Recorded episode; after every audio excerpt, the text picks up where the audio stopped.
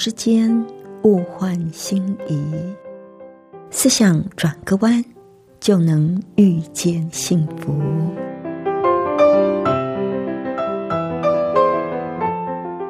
这里是希望之声，我是唐瑶，邀请您和我一起在今天遇见幸福。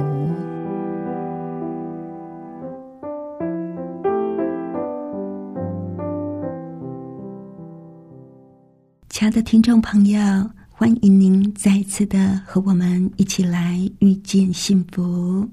我是唐瑶，在这里向您问声好。我们在世界上多少都会有伤痛的时候，亲爱的朋友，那您知道疗愈伤痛最好的药方是什么吗？今天要和您分享的主题是：我们怎么样面对悲伤，走过悲伤，最后让悲伤化为我们生命里的养分。在我们分享之前。我们先来欣赏一首非常动听的诗歌，《耶和华靠近伤心的人》。耶和华靠近伤心的人，拯救灵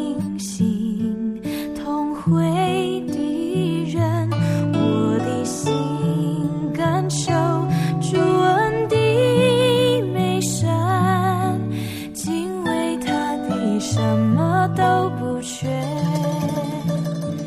耶和华垂听困苦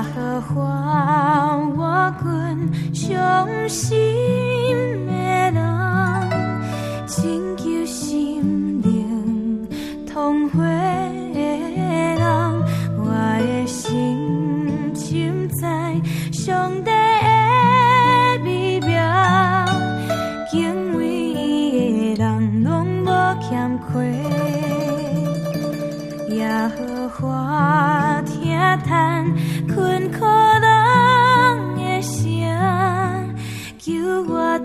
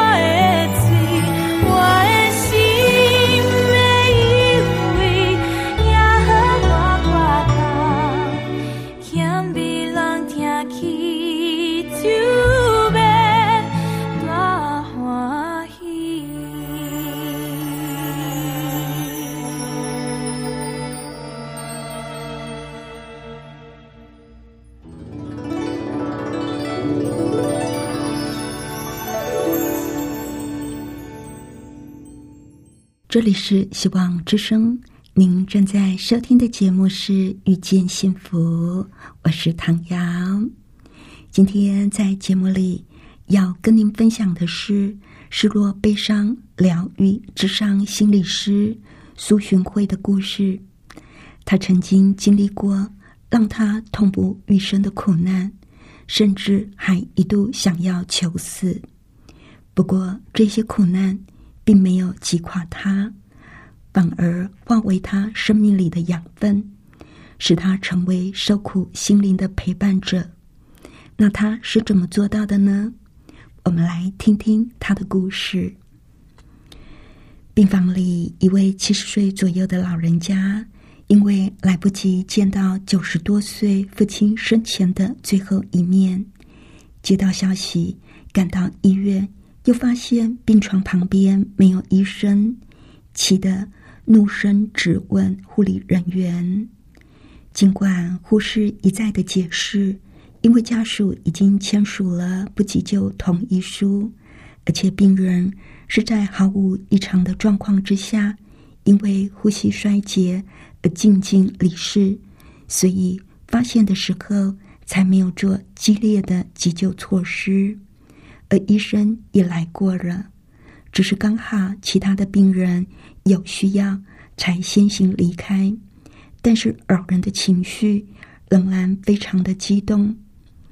接到请求协助的通知，安宁中心社工师苏寻慧赶快的赶来病房里，折难的声音还是在。等老人的情绪宣泄稍告了一段落。苏寻辉才轻声的说：“这么的突然，你一定没有想到哦。”老人停顿了一下，还是十分的生气。他说：“我当然知道爸爸生病了，总会有这个时刻，但也不应该这么轻率的处理嘛。让你一个人这样面对爸爸的最后一刻，真是难为你了。”察觉出老人激动中隐含的悲伤，苏寻辉的关怀在病房冷冽的空气中回荡出一丝的温暖。老人的神情渐渐的黯然，眼泪终于无声落下。苏寻辉轻轻的触碰老人的肩膀，他说：“你一定很舍不得吧？即使知道他生病这么久了。”老人听了，就突然哭了起来。他说：“妈妈走了，你也走了，你走了，就只剩下我一个人了。不再是饱经世事的长者，苏洵辉看到的是一个痛失父亲的孩子，不管年纪多大，一样孤单而悲伤。在苏洵辉的引导下。”老人开口向父亲做最后的道别：“爸，你好好走，以后再也没有痛苦了。”过了很久很久，老人终于转过身来：“小姐，谢谢你在这里陪我这么久。等一下，我的家人会来，我们会好好处理的。”总是能够看见人心细腻敏感的深处，听见对方说不出口的心声。苏洵慧的体贴，与其说是与生俱来的天赋，不如说是感同身受的同理更为贴切。从小就没有父母照顾，再加上走过仿佛死里重生的经历，苏洵慧的成长之路。可以说是倍尝艰辛，但是这也让他更加的确定悲伤辅导的重要，一心坚守上帝托付给他的使命，成为爱与疗愈的使者。苏洵慧的声音里有一种很特别的温度，温柔中带着一点坚毅，谈起专业与工作。一丝不苟中，常常带着几分疼惜；而放下工作，则动不动就爽朗大笑。如果他不说，实在是让人难以联想。他竟然是以一个私生女的身份来到人世间的。母亲在他三岁的时候离家不知去向，他的父亲又生性漂泊放荡，所以苏洵辉从小就跟奶奶相依为命。虽然父亲常常缺席，他却一直记得，只要父亲在。他永远都会被抱在他的怀里，坐在他的腿上。只要有朋友来，父亲一定说：“阿慧，来唱一首歌给大家听。”只要他起床晚了，一定骑摩托车载他最幼稚园的娃娃车。只要他生病了，一定买两瓶他最喜欢的饮料。等着哄他、安抚他，在父亲的眼里，苏洵会总是能够看到他沉默寡言的背后，有着浓浓的父爱。而他只要看到父亲，就觉得一切都可以放心。不过，令他不解的是，如果父亲这么的爱他，为什么可以不说一句话？就消失十天、半个月，甚至长达数个月不见人影，任凭他跑遍所有他们曾经一起去过的地方，就是找不到他。在父亲时而出现、时而失踪的日子里，苏洵辉对父亲的爱与思念渐渐变得矛盾又无解的谜题。但是最叫他震惊的却是。他发现自己竟然越来越羞于承认，那个邻居口中总是和女人、金钱、酒精牵扯不清、众人避之唯恐不及的麻烦人物，就是自己的父亲。对父亲，苏洵辉还是爱，只是心情变复杂了。教会则是小小的苏洵辉。得以忘记一切烦恼的人间天堂。小的时候，他的奶奶带他到教会里去，他在教会里学会了祷告，也在教会里得到了很多的温暖。基督信仰不仅是苏洵慧的避风港，也是帮助他走过人生风暴的重要关键。十一岁那一年。一直相依为命的奶奶，因为常年忍着病痛，未曾就医。某天中午，突然昏迷不醒，当晚就因为尿毒症病逝。告别世上消失许久的父亲，终于出现，苍老憔悴的模样，让苏洵辉差点认不出来。他爸爸说：“阿慧。”你哪里也别去，留在爸爸身边。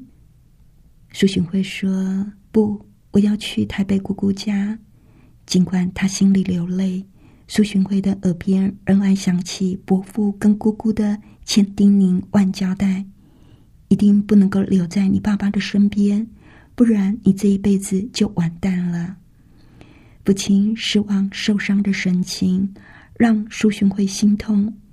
跟着姑姑离去的脚步虽然沉重，却不敢迟疑，只能够不断的在心里大喊着说：“等我有能力，我就要回到你的身边，我要照顾你。你等我，你等我。”谁知道，迟迟没有说出口的话，竟然成了永远的遗憾。十四岁那年的冬天，就在他买好了火车票。准备回老家跟久违的父亲除夕围炉的前一天，突然电话铃响，苏寻辉心里没来由的冒出一个念头：不要告诉我爸爸死了。谁知道他的姑姑挂上电话，回过头来的第一句话就是：“你爸爸死了。”头晕目眩的走回房间。关上房门，苏洵辉立刻放声大哭，拿出前两天才收到的贺年卡，那是父亲寄来的第一封家书，卡片上明明就写着：“阿辉，爸爸等你回老家过除夕，一起围炉。”怎么就成了最后也是唯一的一封信了呢？不是说好等我回去围炉的吗？怎么可以骗人？你没死，你没死，你只是像以前一样，不知道又流浪到哪里去了。苏雄辉又愤怒又伤心，一边哭一边把卡片撕了个粉碎，狠狠的丢进垃圾桶，仿佛只要没有了卡片，这件事就好像没有发生过一样。接连周氏亲人，苏洵辉一度封闭在自己的世界里，不知道怎么样跟外界沟通，而且加上要适应从乡下转学到大都市的城乡差距，又常常被嘲笑是乡下来的孩子，受了欺负也不知道该怎么办，所以他出现了很严重的情绪问题。除了会乱剪自己的头发，还会一直敲桌子，情绪紧绷到差一点崩溃。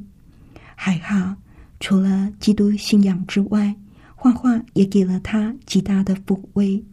每当他忘我涂色，总是能够得到不少的平静。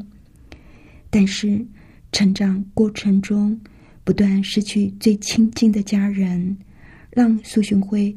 对爱与归属的渴求也特别的强烈。十九岁那一年，美丽的初恋，原以为终于证明自己值得被爱，也可以拥有真爱，却因为对爱的表达过于浓烈，奋不顾身的爱情，不到半年就宣告夭折。他好不容易建构起来的幸福世界。又再一次的瓦解，无奈与茫然，瞬间推翻了多年的努力与追求。苏洵辉决定不再留恋这个受尽折磨的人生，决定结束生命的那一天，他默默的向自己、向世界告别，眼泪却控制不住的秘密而下。他跟上帝说：“天父。”我的苦难实在是太多了，这个生命我一点都不喜欢。很多人告诉我，你一定有特别的美意跟计划，但是我可不可以不要这个美意？如果你不带我走，我自己来。就在这个时候，他不经意的抬眼望向乌云密布的天空，泪眼婆娑中。苏洵辉不可置信的发现，厚重的乌云竟然突然开了一个洞，一道天光直直的从中洒落下来，好像枯萎的花朵瞬间被生命之光滋养。苏洵辉感受到一股暖暖的电流流过全身，又仿佛听到温柔而坚定的声音对他说。你的一切阴霾苦难，就像这一层厚厚的云，它不是永恒存在的，它会离开。真正永远存在的是光。他立刻就跪了下来，全心全意臣服在上帝的面前。他对上帝说：“上帝呀，我已经死过一次了。”现在活下来，不是单单凭着自己的意志，而是清楚的知道是你留下我的生命，所以，请你掌管我的生命，让我成为你的工具。我把我生命的主权全部交给你，今后不论你要我往哪里去，我就去。十九岁的救赎。让苏洵辉对基督信仰不仅从风闻油腻中苏醒过来，更进一步的经历、亲眼见到上帝的真实。从此，他就开始了一段全新的生命历程。他后来进入神学院，全心预备自己成为一名传道人。不过有一天，他在课堂上听到授课老师分享自己当初从医学转读神学的见证，赫然发现自己内心的声音对于苏洵会社工师的悸动，远远超过苏洵会牧师。于是他清楚的知道。上帝已经为他预备未来服侍的道路，但他不知道的是，在他陪伴当事人的过程里，上帝也将陪他同走过疗愈伤痛的道路。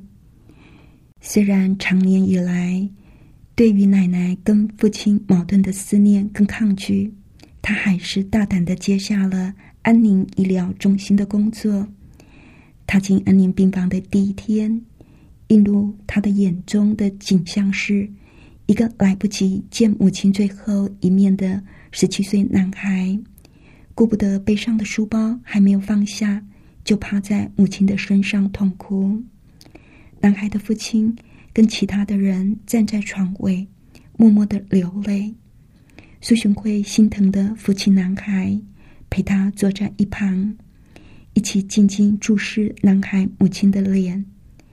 男孩流着泪，转头问他：“你说，妈妈等一下会不会醒过来告诉我，他是开玩笑的？”苏群辉柔声的说：“不会，他不会再醒过来了。他是真的离开你，离开这个世界了。”即使鼻炎涌上一阵酸楚，苏群辉还是正面的回答了男孩的问题。他对男孩说：“妈妈刚刚过世，他的听觉还没有完全消失。你有没有什么话想对妈妈说？”苏洵慧说完，男孩想了一下，点点头，起身走到床边，在母亲耳边轻声的说：“妈妈，我知道你要走了，我很舍不得你。但如果你一定要离开，请好好的走。”我会学会照顾自己跟爸爸。病房里空气瞬间凝结，安静到每个人都可以听见自己心跳的声音。多么熟悉又多么叫人心痛的一幕！苏洵辉仿佛看到十四岁的自己，也是这样孤孤单单的站在殡仪馆里，看着躺在棺木里冰冰冷冷的父亲。来不及道别，来不及说我爱你，来不及告诉他，我一直在等你带我回家。离开病房，苏洵慧终于忍不住泪如雨下。那一段他极力压抑、拼命想要忘记的回忆，终于还是被翻搅了出来。来不及准备，却不能不反应。这一颗震撼弹让苏洵慧猛然的惊醒。如果我没有办法回应自己的失落，没有办法跟自己的悲伤相处，我怎么跟别人的哀伤共处？又怎么有力量关怀别人的悲伤呢？苏洵慧想起了自己对男孩说的话，仿佛也在对十四岁时的自己说。失去母亲之后，这会是一条很孤单的路，有失落，有思念，也有别人无法了解的心情。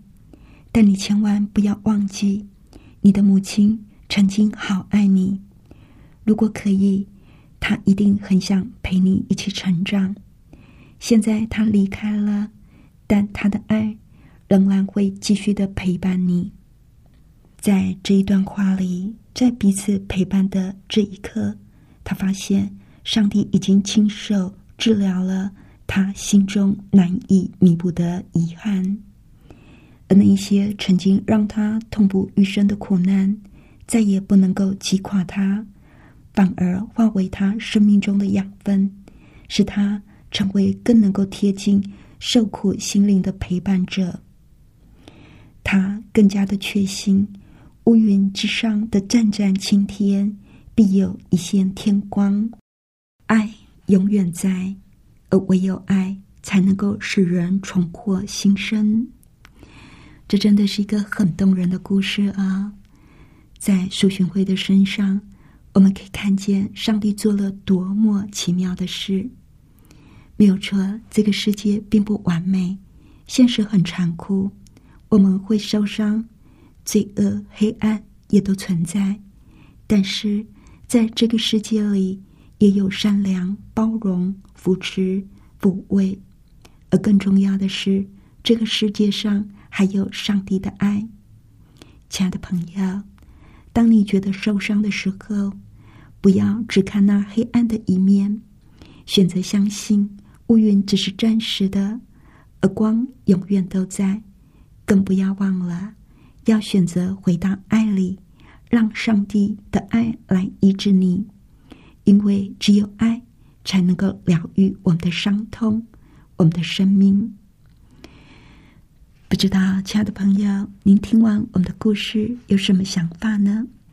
欢迎您来信跟我们分享。